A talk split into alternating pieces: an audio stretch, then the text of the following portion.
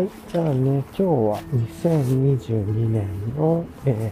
ー、2月の20、2月の14日かな ?2 月14日月曜日ですね。はい。えー、っとね、雨がね、昨日ずっと1日降ってたんですけど、今はね、もう止んで、はい、えー、っと、早朝なんですけども、止んで、で、風もね、そんなにないんですけど、でも空はね、一面もう雲しかないという感じで、青空で一切見えないですね、空は。なので、まあ、気温は冷え、かなり冷えてるという感じですかね。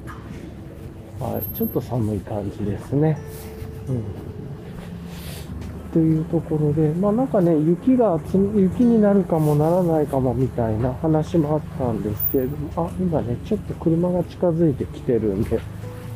い、ちょっと通るまで待ちたいと思います。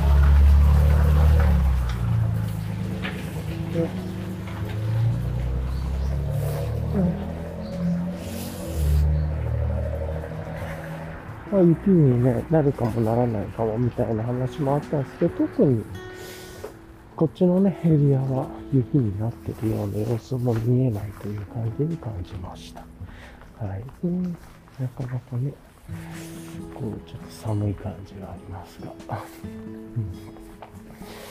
じゃあね、ちょっと一回、えー、と、また、車がね、近づくエリアに来るんで、ちょっと一回止めたいと思います。はい。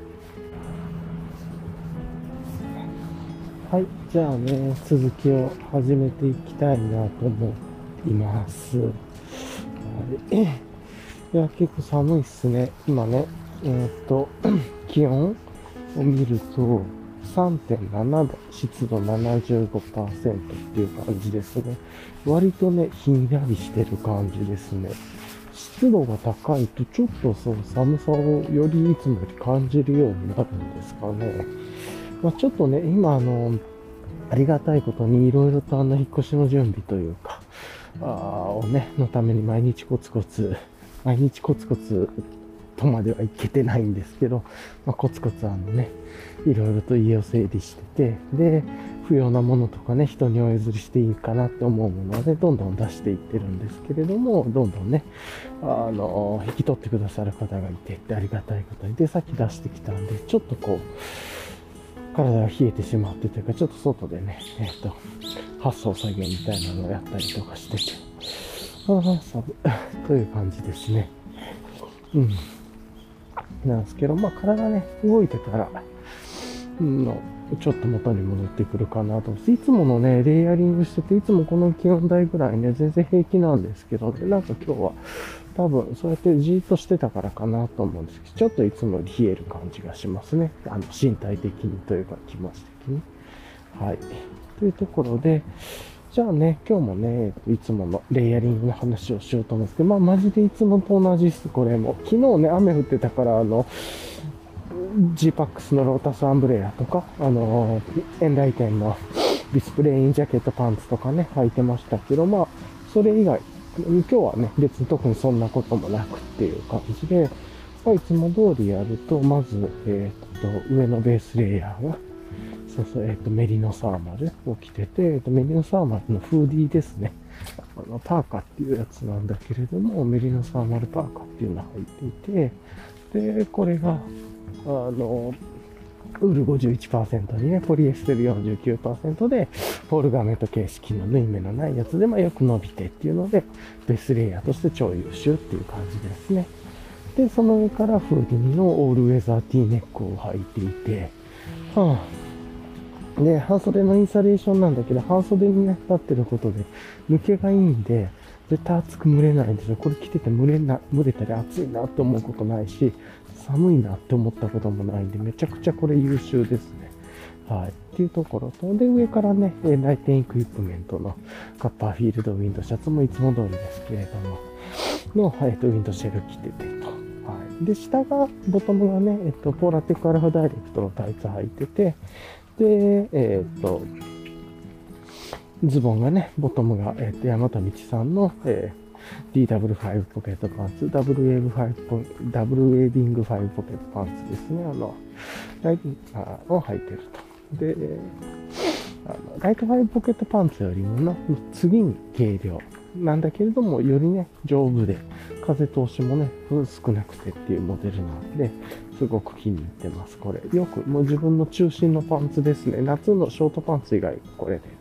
暖かくなってきたらね、だんだんライトファイポケットパンツに変えていきますけれども、っと暑いなーっていう感じになってきたらね、か、えっと、ショーツに変えるかっていう感じありますけど。で、あとはあれかな、えっと、靴が、今日寒そうだったんで、えっと、トラッカー FG2 ですね。えっと、ウィボンのトレイルモデルというかハイカットの、これがね、あったかい素材なんで。で、靴下がアトリエブルーボトルさんのハイカーズソックストライプでと。靴下はまあもうちょっとね、いろいろと試せるかなと思うんですけれども、大体あの、自分インジンジとか持ってるんですけど、なんかあんまり合わなくて、基本的になんかあんまり自分で使ったりしないですね、これ。はい。と思ったりします。はい。さてさて。じゃあね、こんな感じで。で、あとは、えー、っと、ファニーパックがイクイノ、エキノックスイクイノックスの、えー、っと、なんか、稲体、ちょっと大きめのファニーパックで、ここに、今日念のためね、折りたたみ傘と、あと、を入れてきました。で、さっきね、荷物、あの、いろいろと入れてきたんで、あの、ライトソーイングマシンさんのね、トラッシュ2.5っていう大きめのね、ショッピングバッグを入れてきました。はい。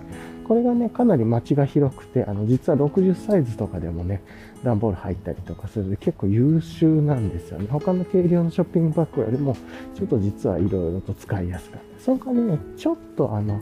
コンパクトにはなりにくいんですけど、まあ、別に、ザクッとね、丸めて。で、自分はあの、ちょっとだけ妙具っぽくしてて、あの、なんだろう、持ち手のところに、ショックコード実はちょっとつけておいといて、ショックコードとあとコードロックつけてて、まあ、くるくるって丸めてね、そのショックコードとコードロックであのコンパクトに畳めるようにしててっていう、もちろんね、あの、ライトソーイングマシンさん、うまくされてて、なんか折りたたんでね、ピピュってやると綺麗に畳めるっていうのはあるんですけど、なんか自分それがね、うまくいかなくてというか、なんか結構雑い性格なんで、それをくるくるくるって丸めて、なんかもう、ショックコードとかでくるくるくるって巻こうかね、別にもう、あの、モビロンバンドで巻くでもいいと思うんですけれども、まあそんな感じでやってるっていう感じですね。はい。まああとね、ショックコードとかそういうのつけておくと、ね、フックとかにも引っ掛けやすくなるんで、楽なんですよね。あの、なんていうか、引っ掛けておいておくっていうのが、っていうのもあって、そういう感じにしてます。まあ、ことがあってものがあるで、自分はそういう、ちょっとプチ妙具をしてます。妙具とまでも言いませんが。はい。で、あとはね、まあ、いつも言ってる、サコッシュ、レコーダー、このレコーダー、レコーディングするためのサコッシュつけていまして、はい。っていう感じですかね。で、あとは帽子が、えっ、ー、と、ベロスピカさんのプルト、耳当て付きのね、え、ー、と、すごく気に入ってる帽子で、イエティナさんとのコラボのやつですね。あの、すごい使い勝手いいんですよね、これ。っていう感じですかね。で、あとは、えっ、ー、と、骨伝導のね、ワイヤレスイヤホンのアンビの TW01 ってやつを使ってます。はい。耳かけるタイプより自分はこっちの方がすごく使いやすいですね。あの、耳かけるタイプね、しまうときもバックパックに入れるときちょっとめんどくさかったりしますし、あと今ね、え、ー、と、自分の場合はマスクして、まあマスクはみんな今のドレスコードだと思うんですけど、マスクしてサングラスしてみたいなのと、なんかその上から骨伝導のイヤホンかけると耳周りごちゃごちゃするんです。かつ実は自分はこのね、あの、ポッドキャストのレコーディングのマイクも耳からかけてるんで、ちょっと特殊なやり方してて、っていうのがあるんで、あの、耳をかける骨伝導のイヤホン、あの、アフターショックズ、今で言うとショックズに名前変わったからショックズかな。ショックズとかよりはこっちの方がすっごい使いやすいですね。耳カフ型というか、はい。と思ってます。でまあ、こんな感じでね、本当にいつも通りで、あ、あとミトンね。あグローブ、アンサー4さんのグローブ手でつけてて、その上から火星のミトンつけてます。はい。という感じで、あの、過ごしているっていう感じですね。あ、そっと、なかなか、あ、ちょっと体が硬くてね、今、体を回すとバキバキって言います。ね。結構最近あれなんですよね、寝るときというか、起きると結構こう体が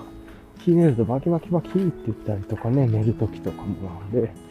結構なんか疲れてるなぁということ、もうちょっとなんなんだ、血行とかストレッチとかやっぱいるなぁ思ったりはしますね。はい、ちょうどね、今、猫ちゃんのポイントに来て、まあいつも通りですね。猫ポイントに来たので、うん、なんかね、いるかなと思いながら見てるんですけれども、うん。そうそういるわけでもなくてっていう感じですね。足跡も、うん、ないですね。うん、足跡もついてないんで、猫ちゃん、ここを今歩いてなさそう。まあ、雨も降ってたっていうのもあるでしょうけど、パーッと見る感じ、やっぱり猫ちゃん、いないかな？うん猫ちゃんじゃないしな。はい。じゃあちょっと猫ちゃんもいなさそうっていうところなんで、一口だけね、水をいただいて、で、またね、えっ、ー、と、昨日の振り返りとか、まあ、直近のニュースの話とか、そしてから、今日のね、えっ、ー、と、予定と、直近の予定と、あとは、うん、まあ、フリートークとか自問自答とか、なんやかんやっていうのを話しましょうか。うん。水が美味しいですね。で、またね、ここからちょっと車の抜け道のようなところにも入っちゃうんで、ちょっといろいろと、あの、モーター音みたいなのも入っちゃうかなとは思いますが、まあ、ご容赦ください。はい、今で3.1度ですね。まあ、大体3度台っていう感じなんでしょうね。で、さて、えっ、ー、とね、昨日の振り返りで言うとね、なんかね、昨日結構ね、ドタバタというか、なんかダラダラしてしまってというか、あの、昨日のポッドキャスト帰りから、帰ってから、で、あの、まあ、ダラダラじゃないですか。本当はね、昨日自分の理想とする生活が帰ってきたらコーヒーを入れて、ゆっくり本を読むだったんですけど、それなんかやってなくて、帰ってきて、で、あの、まあ、やっぱりこんな感じでね、車通りますよね。帰ってきて、でね、なんかちょっとお腹も空いてたね、買ってきた野菜とか、まあなんかね、いろいろ片付けてから、あの、まあ、まずはね、昼食食べようとしてっていうとこもそこからいきなり予定が変わってる昼食食べて、で、昨日ね、あの、結構そのオーガニック系というか有機系でよく、あの、調味料で利用させる。自分はポン酢とかですかね。で利用す、あの、よく購入して、光食品さんっていうメーカーさんがいらっしゃるんですけど、そこのオイスターソースが届いたので、オイスターソースを使って、あの、ニラ玉を作りました。ニラ豚がね、結構今最近自分の中でちょっとプチマイブームでっていうか、この前2束ぐらい買ってて、っていうのが、どうしてもね、調味料でオイスターソースが入った方がニラ玉って美味しくてっていうのがあるんですけど、オイスターソースがね、ちょうど切れてたんで、それを頼んでたんですけど、でね、レシピ、なんかクックパッドさんで一番ニラ玉で探すと、一番人気のレシピのやつで、まあ大体あの、を、ちょっとだけね、アレンジして、あの、砂糖のところだけ自分は、と、みりん、発酵みりんっていうのかな。あの、に変えてて、まあ、体にミリに変えてて、すっげえ甘くてね、そのみりん。だからそれぐらい、砂糖いらずって呼ばれてるみりんで、っていう感じで、みりん砂糖って書いてるところもね、それで十分っていう感じの、すごい甘い。ちなみにあの、よく、お酒の愛好家からでもね、飲まれるような、こう、みりんをお酒として飲むような感じで飲まれるやつで、自分はそれのね、えっと、飛鳥山っていうみりんを熟成してるみりんを使ってるんですけど、横好んで。なんですけど、まあそれ入れてってい砂糖の代わりに、だから醤油、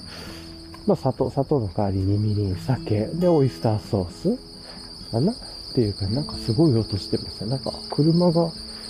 アイドリングかなんかしてるんですけど、なんか、こう、アイドリングと合わせてなんか、高音でヒュルヒュルヒュルヒュルヒュルって音がしてますね。何なんだろう、これ。まあちょっとすいません。中への音が入ってますが、よくわかりません。この音はここで散歩して初めての体験です。あ、なんか切れましたね。はい。よいしょと。でも、アイドリングはね、まだ続いてますね。という感じなんですけど、そうそう。なんで、その、ね、で、オイスターソース作ってたら、ちょっとね、塩、胡椒入れすぎちゃって、卵の方になんですけれども、まあでもすっごい美味しくできたんでね、よかったです。はい。塩胡椒だけ減らせばだいぶいい感じですね。で、結構自分は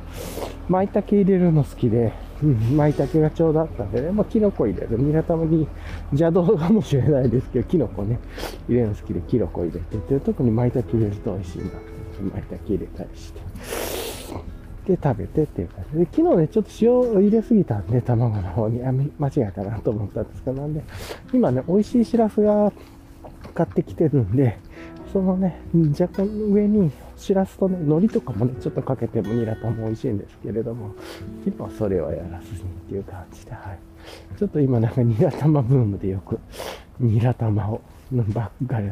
バクバク食べてますね。はい。オイスターソースが来たことによって、よりね、味に深みというか、こう、海藻ができて、いい感じになるなと思ってます。はい。ということで、こういうのはね、ちょっと生活として嬉しいポイントですね。はい。さてさて、そんな感じなんですけれども、はあ、と、あれですかね。で、まあそんなことで煮頭作ったり、あとお味噌汁にね、えっ、ー、と、昨日長芋っていうことでね、昨日はあの、なめこ？なめたけとかをね、入れてたんですけれども、あ、違う違う違う、あの、長芋のお味噌汁に、えっ、ー、と、結構ね、珍しく長芋のお味噌汁を作ってたんですけれども、そこにね、なめこも入れてということで、なめこと長芋のお味噌汁美味しかったですね、これも。ということで、満足度高しと。で、まあそこら辺のね、食器洗ったりとかいろいろ感じ、で、ゆっくりしてから、結構ね、また、そう、今日で持っていく荷物のことで、ちょっといろいろとやりとりがあったり、まあ、あの、梱包とかがあったりとか、なんかその後はあってやって、で、ちょっとね、落ち着いたからと思ってコーヒー入れようかなと思ったんですけれども、先にちょっとお腹空いたから、なんかね、まだ食べきれてなくちょっとお菓子食べようと思ってね、買ってきたお菓子とか食べてたら、なんかね、銀ビスのアスパラビスケットとか、なんか昔ながらのおせんべいとかね、ちょこちょこ食べてたら、なんか、ものすごいお腹逆に膨れちゃって、ちょっと人、ちょっと食べるつもりだったんですけど、アホですよね。で、なんかこれ今コーヒー飲んでも楽しめないなと思って、ちょうどね、楽しみにしてたコーヒーが届いたんで、コーヒー豆が。なんですけど、いや、これ入れても頼めないなっていうので、で結局コーヒー入れずに、っていう感じで、そこからお風呂に入って、で、ちょっといろいろとゆっくりとかしてた結構遅い時間になってしまって、なんでか。うん、っていう感じで、ちょっと車が多くなってきたんでね、一旦ここで止めましょうか。はい。じゃあ一回ここで止めます。はい、まあね、そんな感じなんで、あれですね。あの、うん、昨日なんかね、そういう本読む時間も、なんかすごく遅くなってしまってっていう感じで、まああんまり読めなかったですね。とはいえ、この前からね、お話してたあの、新冒険論という昨日かなお話したその本読んでてっていうところで、で、なんかね、また夜もね、なんかちょっと小腹が空いたなと思ってね、バナナ食べて、またね、お菓子買ってきたお菓子ばっかり食べてしまってね、なんか晩ご飯ちゃんと食べなくて、なんかちょっとお菓子食べるから晩ご飯食べるほどはないか、ご飯今日はいいかなとかってね、この思想がダメなんですけど、で、またお菓子食べてて悪循環が始まって、昨日最悪でしたね、夜。いや、お菓子、自分は欲望に弱いなぁと思ったりしてっていう。お菓子もね、一応なんかそういう、なるべく添加物入ってないやつ。で、しかもね、ちゃんと用意すればいい。ね、なんですけど、ちょっとなんか事前準備なくお菓子が欲しいとかみたいなのに、要望にちょっと応えてやるとこんな感じで、しかも自分が食べてるっていう。いや本当意味がわからんなと思ってっていう昨日はちょっと反省しかない日でしたが、はい。うん、今ね、気温が2.5度で湿度84%ですね。まあまあやっぱり、ここ最近の雰囲気で比べるとちょっと冷えてるなっていう感じはしますね。はい。というところですかね。うん。で、あとあれかな。うん。ちょっとふわっと寒い感じがしますね。うん。うんとね。で、あとあれかな。うん。で、あとね、大きいのか、やってた通り Wi-Fi をね、また夜切るっていうのは、ちょっと Wi-Fi の電源抜くっていうのをやってて、意識的な行動なんですけど、それやることでね、まあそれでもちょこちょこちょこちょこスマホ見ちゃったりはしたんですけど、うん、見て、まあなるべく本読もうとかね、考え事しようっていう感じ、まあ夜はなるべくアナログ時間に向かっていくというか、という感じがいいなと思ってやっていると。で、えー、そういう感じで考えると、うん、まあまああ、なんとなくなんですけれどもね、そういうことをやってて、えー、という感じですかね。はい。なんで、なんか昨日は、散歩帰ってきてからの行動がね、あんまり良くなくて、なんか食べ過ぎちゃって、お腹いっぱいで、なんかダラダラしてっていう感じで、夜よあんまり良くなかったんだなと。で、でもね、ちょっとその読んでる今のその新冒険論っていう本の中で面白いフレーズとか出てきたら、ちょっと後のね、フリートークとか自問自答の方で、ちょっと話できればなとは思ってます。であとは、ちょっとアリストテレスとかね、哲学教養とか歴史のことをね、学んでいきたいなとも思い出したんで、簡単にね、あの、Kindle で、あの、もう一回ね、Kindle Unlimited ちょっと入り直して、まあこういう時はね、ざーっと適当にザッピングしていって、パッパパッパ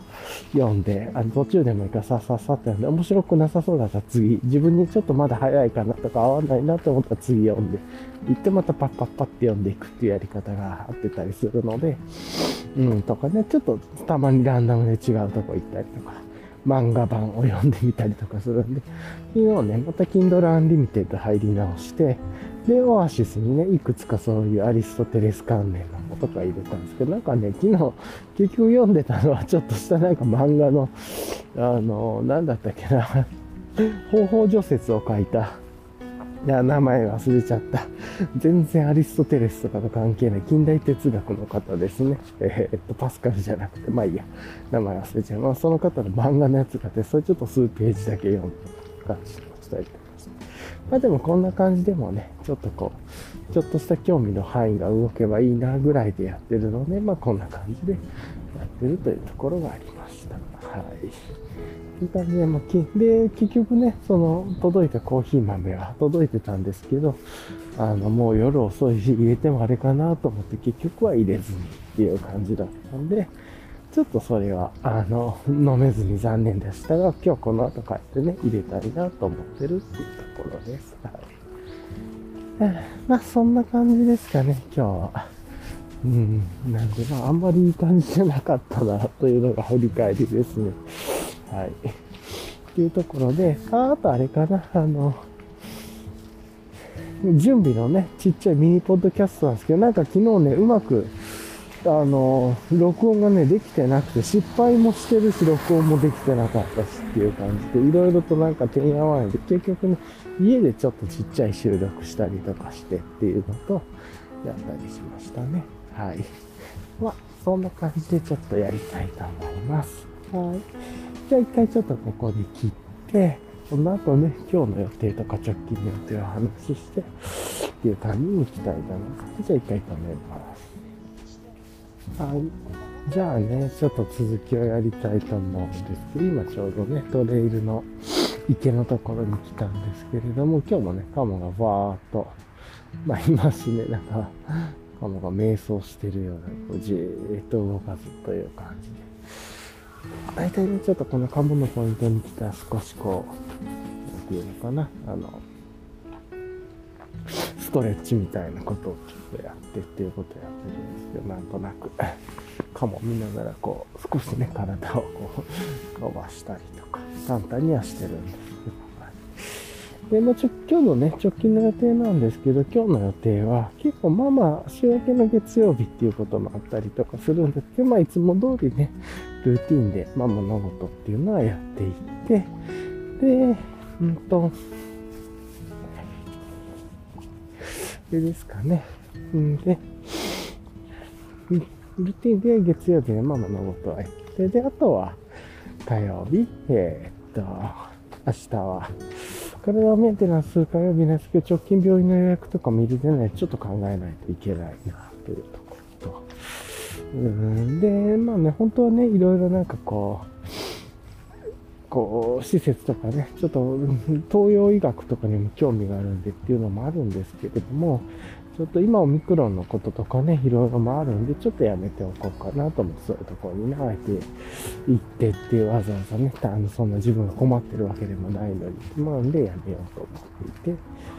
っていうので、もうね、実はね、直近の予定もそんなにないんですよね、というところで予定もなくて、本当はね、こういう時って週末トレイルに行けばっていうとね、まあ、あとインスタグラムみたいにみんな山行ってんなとか思うんですけどね。まあでも、みんなと言い方変ですけれども。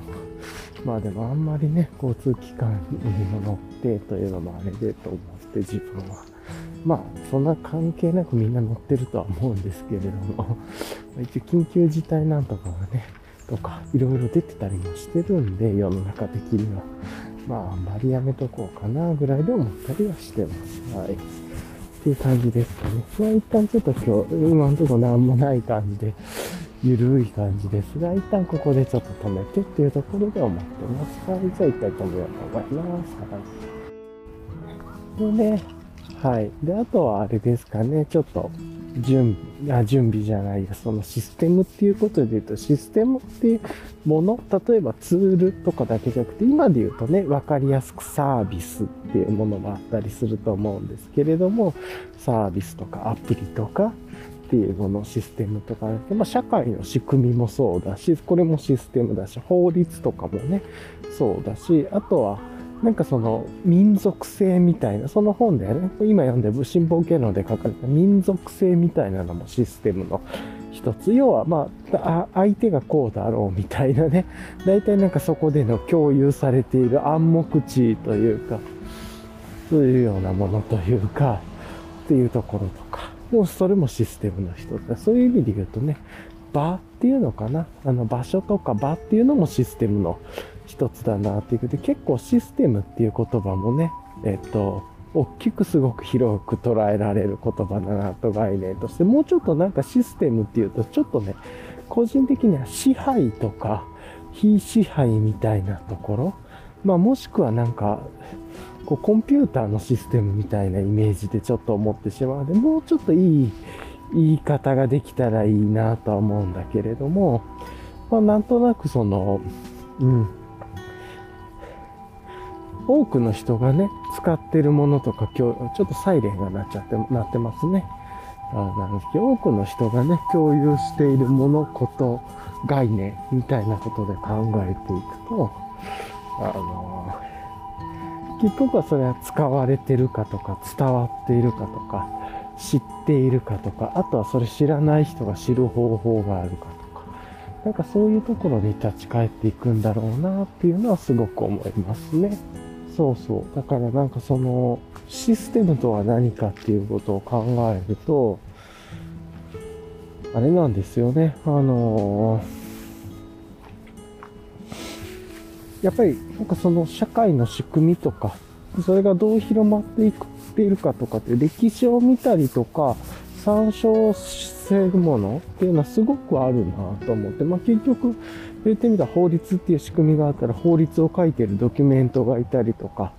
それについてすごく詳しい人がいて、プロの資格があったりとかっていうのもそうだしとかね。なんか、あの、場、場、場というかね、なんかある、うーんと、この、会議っていうシステムがあるとしたら、会議で使われてるツールであったり、誰が集まってるのかとか、何が合意形成されてるのかとかね。で、そこでの進行のアジェンダとか。まあ、それってね、いろいろ、ちょっと今、あれかな、話がバーにするとややこしいかな。なんだけれども、そういうなんかそこで使われてるツールが、そういうのがつく、が共通認識があって、かついろんな人がそれが自然に使っている、使われている。まあ、もちろん、ちょっといろいろやり方変わっていくことあるでしょうけど、だかそれがだんだんシステムになっていくという。なんかね、システムっていうのはでも、システムじゃない、なんかもうちょっと包括的な言い方があればいい。なんかね、システム、個人的になんかちょっとシステムイコール悪みたいなね、とか、ちょっとこう、窮屈みたいなイメージをどうしてもね、なんか個人的にシステムって、それ脱システムとかシステムになると、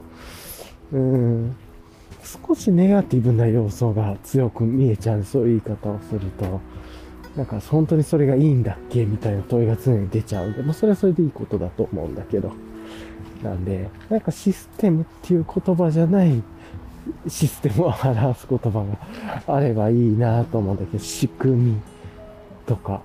うん、社会とか、サービスとかになるとちょっとね、狭くなりますしね。やっぱり仕組みなのかなとか、うん、なんかこれ、ちょっと今、悶々ともやもやしてますね。うん、まあ、システム。やっぱりシステムになるのかなと、あえて。えー、とかすいません。なんかちょっとこんなことが今、悶々としてるんですけどね。こういうことが結構自分にとっては大事でて、悶々とするというか、なんか、うーん、さっとやっぱりなんか答えとか自分でさっとひらめることって出ないですね。ただまあ話してるとやっぱりこのシステムっていうのの条件っていうのはいろいろあるなと思う。多くの人が使っていることとか、うん。ね、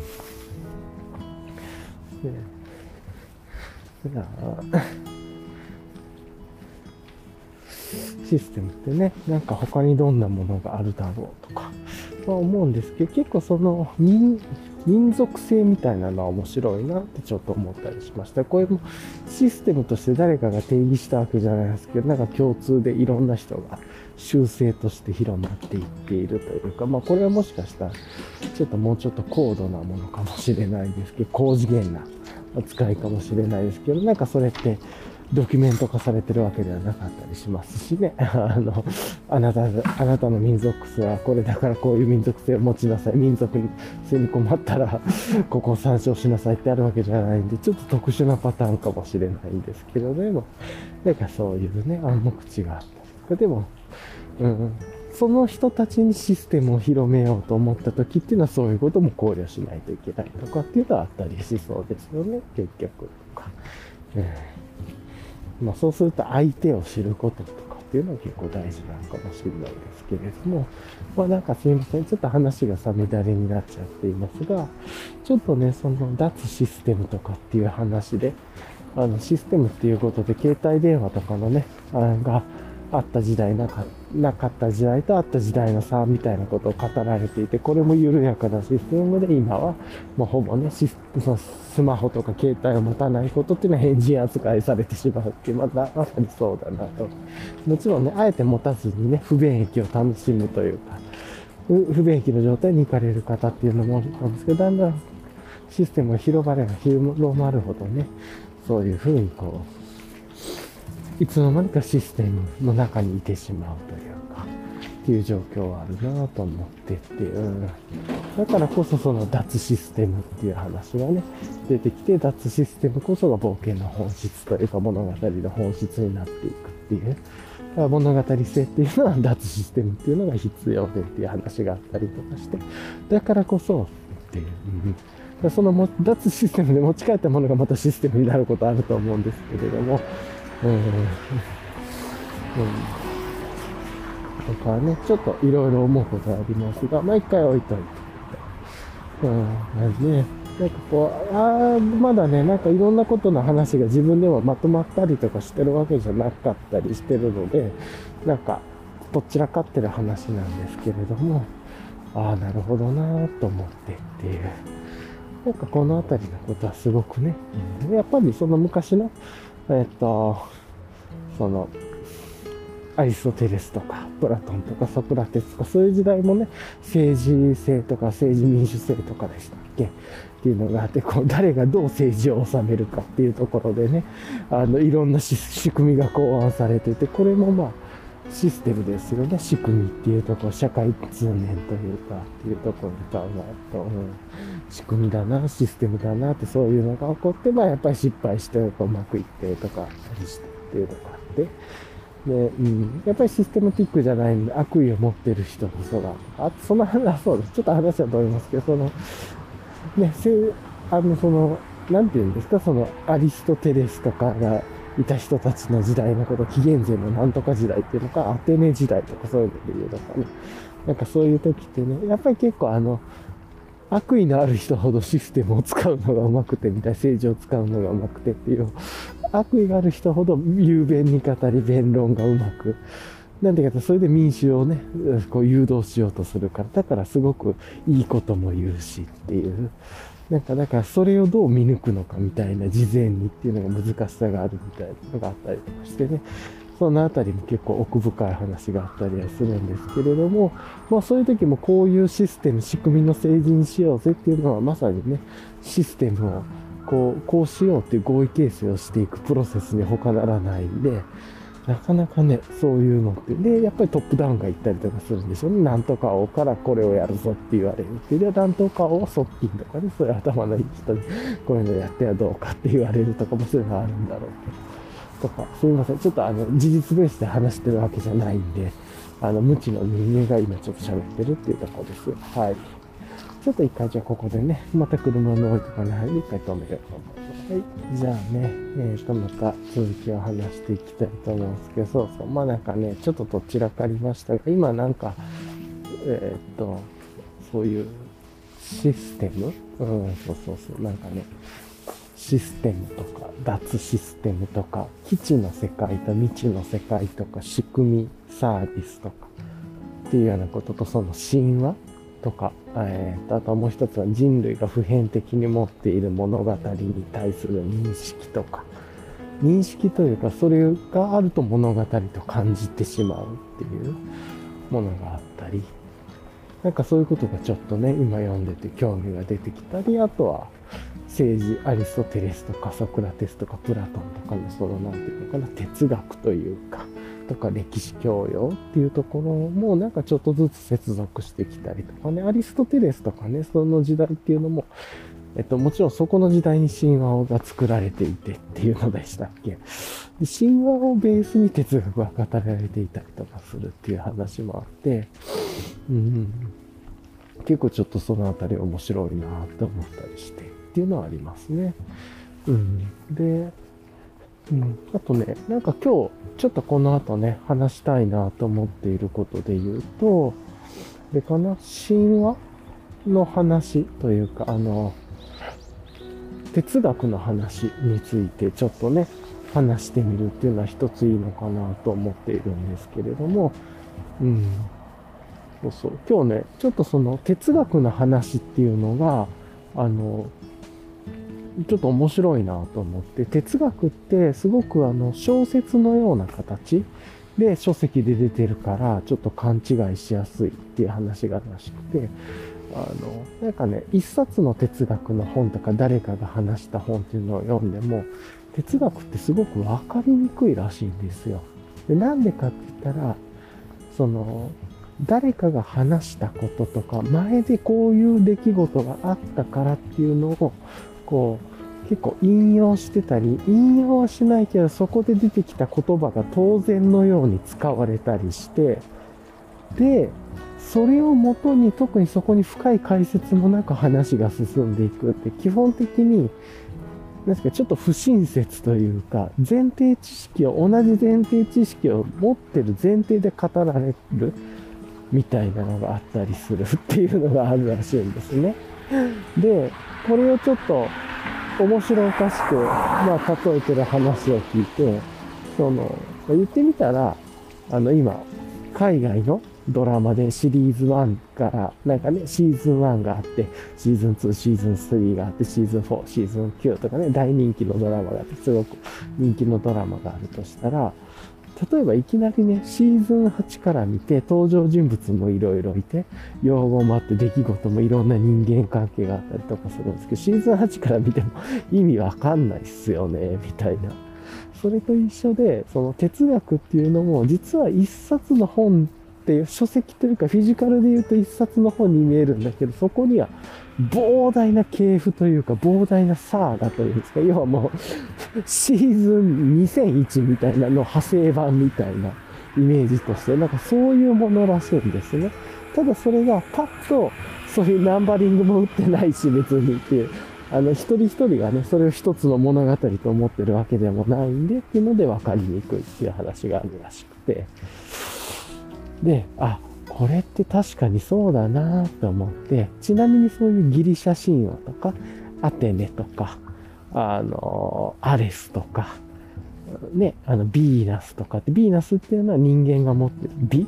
についてのその概念を物語化というか擬人化したもので、擬人化プラス物語化したもので、アレスっていうのはそういう力とかでしたっけ？ちょっと戦いとかでしたっけ？ってで、なんか何かと何かの概念を融合すると次はまたアテネっていうね、ちょっと間違い、アテナっていう、なんかこう、地と勇気美と勇気とかなんかわかんないですけどとか、ちょっと間違えてるか今めっちゃ間違えてそう、ちょっと間違えてると思います。なんですけどっていうのがあって、その、そういう神話をもとにまた哲学が語られていたりとかするらしい。結構いろんな前提知識がいるみたいなね。またちょっと面白いなと思ったんですけど、これって、あと思ったんですよ。よくある。これって何が起こってるかというと、基本的にはね、その口頭伝承であったりとか、あの、文字で何かで伝わっているっていうことが前提で、今人に受け継がれてきていると思うんです。最初は口頭伝承だったかもしれないですけど、誰かが文字でね、それを書き記してて、もちろんそこで改変が行われたり、解釈が変わったりとかっていうのは往々にして時代であることだと思うんですけど、それがそれが伝播されていってるっていうようなことだと思うんですね。で、準備っていうのもこれにすごい似てるなと思って、例えばあなたがね、あの、例えば自分が何かの仕組みとかを作ったりとか、まあ、サービスを作っているとかとか、誰かに何かを伝えたいとかって思っても、自分たちがいる状況とかね、そのチームとか組織がいる状況ってもうシーズン180の、えっと、なんか派生版のこう外伝14みたいなところにいるわけじゃないですか。言ってみたらその歴史という意味ではとか。なんだけれども、そこのね、チームとかに新しく入ってくる人とか、そのサービスを新しく使おうと思ってる人っていうのは、全然そういうことはし、無知なわけでっていうと、そうすると、そこで起こってきた物語とか、どういうことが起こってきたかっていうのを、例えばその仕組みとかシステムをね、作る人が、としてその物語、今は海外ドラマで言うとシーズン、ね、その10から入ってきて、地、新しく、こう、参加する人っていうのはね、その物語を一回全部多分一通り見て勉強してから、チームの作り手に参加すると思います。まあそうじゃなくてもね、そういうサマリー、が起こっている、サマリーされているものっていうのを知ってくるでしょうし、あとはね、それはあくまでも物語での話であって、そこで使われているツールとか、どういうルールでその物語が作られているかっていう、一般には公開されないようなこともしっかり言語化されてないと、その裏側っていうのも支えられないなっていうのを思っていて、まさにこれだなと思っていて、結構準備っていうのは、なんかこの 膨大なシーズンの途中から入ってくる人に対して、それはその物語自体とかね、仕組みシステム自体を楽しもうとしてる人たちに向けてっていうのもあると思いますし、それをね、作り手として支える人たちに向けてんだと思うんですけど、その今までの歴史をどう伝えるかっていう、それがサマリーであったり、深く読み解けたりとかっていうのがですけど、これって結構準備の本質なんじゃないかなとか思ってね。特にあの、何か、その、それを、それがまあ、いわゆる人の持ってる、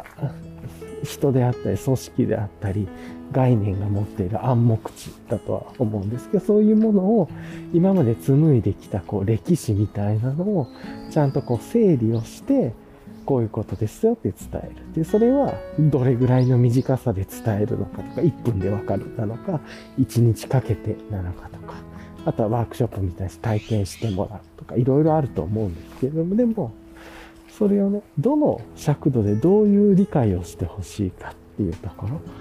ていうのを一つまとめるっていう、そのまとめるっていう作業もすごい準備で大事な要素だなと思って、それは目的はね、知ってもらうとか、過去の経緯を理解してもらう。ね、で、本質的に知ろうと思ったらシーズンね、1の第1話からずっと全部追いかけていくっていうことだと思うんですけれども、ね、それを楽しめる時間のある人もあればいいと思うんですけど、そうじゃない場合、やっぱり途中からね、サマリーを見ながら参照してっていうところにもなるでしょうしと。なんかね、こういうことって結構準備の本質なんじゃないかなとかもね、ちょっと思ったりしたんです。あ、だからこそ準備をしていろいろドキュメントを用意したりとか、まあ、もしくは時には雄弁に動画で語ってエモーショナルにね、感情に訴えかけてとかってあると思うんですけど、大体の世の中の出来事っていうのは最初から参加してる人ってほぼいなくて、何らかの途中で参加してくる人が大半なんで、途中から参加してくる人たちに向けてどう伝えるかっていうね。うん、なんでよく海外ドラマとかドラマでもなんていうのかな、このシーズン5までのおさらいみたいな話がちょっとあったりとか、そういうのもあったりしますよねっていうのが。結構そういうのって準備の本質だなとか思ったっていうところがありました。はい、結構ね、哲学のこととかを調べていたりとかすると、そういう哲学っていうのが全てそういうものすごいこう物語の系譜の中にあるはずなのに、そこがあまりね、こう結構、あの、なんていうの、親切ではなくてというか、もうそういうのは知ってる前提で語られるから、すごい、うん、パッとそこだけ入るともう意味がわからなくなる。っていうのがあってっていう話があってっていうので、まあ、それってあらゆることについて、その丁寧に準備をするのがいいのか悪いかちょっと置いておくとしても、ね、大体の人は途中から入ってくるから、その人たちに対して分かりやすくどう伝えたりするのかっていうのが準備の目的であったりするんだろうなと思ったりしました。はい。うん、なんでね、今逆に言うとそれって、自分が何かの仕組みに参加するときとか、何かの行動を起こすときも、そういう準誰かが用意してくれてる準備物を参考にしていくと。まあ、例えば、引っ越しをするときっていうのはね、どう引っ越しすればいいんだろうか、どう荷物を手配すればいいんだろうかとか、移転先で、ね、行政で手続きすることは何だろうかっていう、そういうのもね、自分としては準備もしないといけないし、それに対して、相手の行政側もね、こういうことが必要ですよっていうドキュメントを準備しといてくれないと難しいとかっていうのがあって、結局なんか準備と準備が組み合わさるんだなとかっていうのをちょっと思ったりしました。はい、ちょっと長くなりましたが、今日取り留めもなかったですけれどもね、ちょっとあの脱散的、えっ、ー、と番外編としてこんなことをちょっと話してみました。はい。じゃ一回ここで終わります。ちょっとね、いろんな話にこう飛び火しちゃったっていう感じあるんですけど、なんかこの海外ドラマの例え話、すごいシーズンなんぼっていう話分かりやすいなと思っていろんな物事で、大体は物事には途中から参加してくるんですよね、人って。だからこそそれまでの要点とかまとめっていう、超詳しく知りたい人にはその原、最初から世の中ってほぼたどれるようになっていたりするんですけど、それもめっちゃ時間がかかるしっていう。だから、どっかでやっぱり要所要所サマリーになってるものとかっていうのが必要で、もちろん原文も必要なんだけれども、っていうのがあって、えー、っていうのとか、あとはちょっとまとまってないですけど、その、そこに参加してくる人たちに対してっていう視点もあったり、え、ー、と、その仕組みを作ってる人たちに参加してくるっていうね、その、人たちに用意するものっていうのもあったりとかして、それぞれね、なんかちょっとこ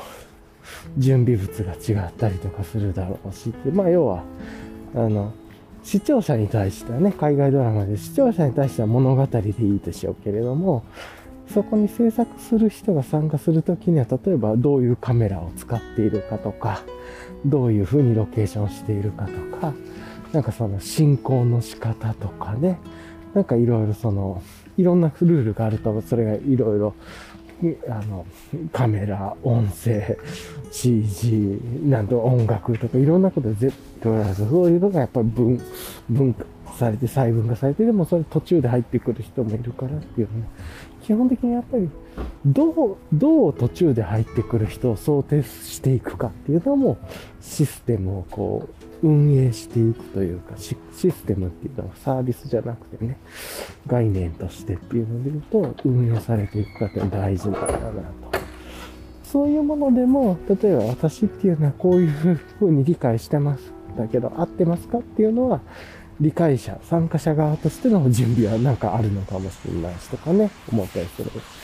はい。ちょっと、さみだれになりましたが、ちょっとうるさくなってきたんで、一旦ここで止めてっていうことで、この後最後リキャップして今日終わりたいと思います。はい。はい。じゃあね、ちょっと簡単にですけどもね、キロについてもうすぐで、えっ、ー、と、あるんで、簡単な今日のリキャップをね、少ししておきたいと思うんですけど、まあ結構ね、今日ちょっと寒くて3、4度ぐらいの日だったなとか、あとは、うーんと何ですかね、辛抱剣論って今読んでる本の中で、千の顔を持つ男っていうね、まあ、物語っていうの人類が普遍的に感じる物語というのをこう簡単にまとめたものっていう中で、まあ、それが結構ハリウッドで使われてて、もうめちゃくちゃ有名な話のやつですよね。っていうのがあって、まあ、その話の本質とか、あとは、えー、っと、神話っていうこととか、あとは、哲学っていうものの系譜が実はすっごい長いものを参照しまくっているっていうところで、それをね、海外ドラマのシーズンなんぼの何の話を途中から見ても意味わかんないですよねっていうので、うん、なるほどって思ったっていう。なんで、なんかサマリーをするとかっていうのと、あとシステムっていうのは、なんか使う人、システムの本質っていうのは使う人がいること、まあ、使う人が増えることだよね。まあ、使う人が増えていく自分以外の人使う人が増えていくことって考えてもいいかもしれないですね、とか思ったり、うん。で、あとはね、システムの方には使う人と。まあ、使うっていうか、なんと、それを、その仕組みを支えるっていう人たちの側面がいて、そこに対してもほぼ多くの人が全員が初めから参加して全てのサーガを理解してるわけではない。でほ、ほとんどの人は途中から入ってくるって。じゃあその途中から入ってくる人たちにどう対応するかっていうのが、その仕組みが広がる、システムが広がるっていうところの、ある意味一つ本質的なところなのかもしれないなとか。あとはなんか民族性っていうのもシステムの一つとかね、なんかそういうことを認知したりとか面白いなって思ったり、言語化されたりね、ドキュメント化されてるわけではないけど、なんかあるよね、と。うん、とか。なんかちょっとね、そんなこと思ったりしてて、今日はちょっとね、すごい、あんまり自分を取り留めなくまとまってなかったんですけど、なかなかちょっと脳の体操としては面白い日でした。結構良かったです。自分にとっては。はい。じゃあ一旦ね、えっ、ー、と、この辺りで、ちょっと今日はね、終わりたいと思います。はい。聞いてくださりありがとうございました。はい。ではでは。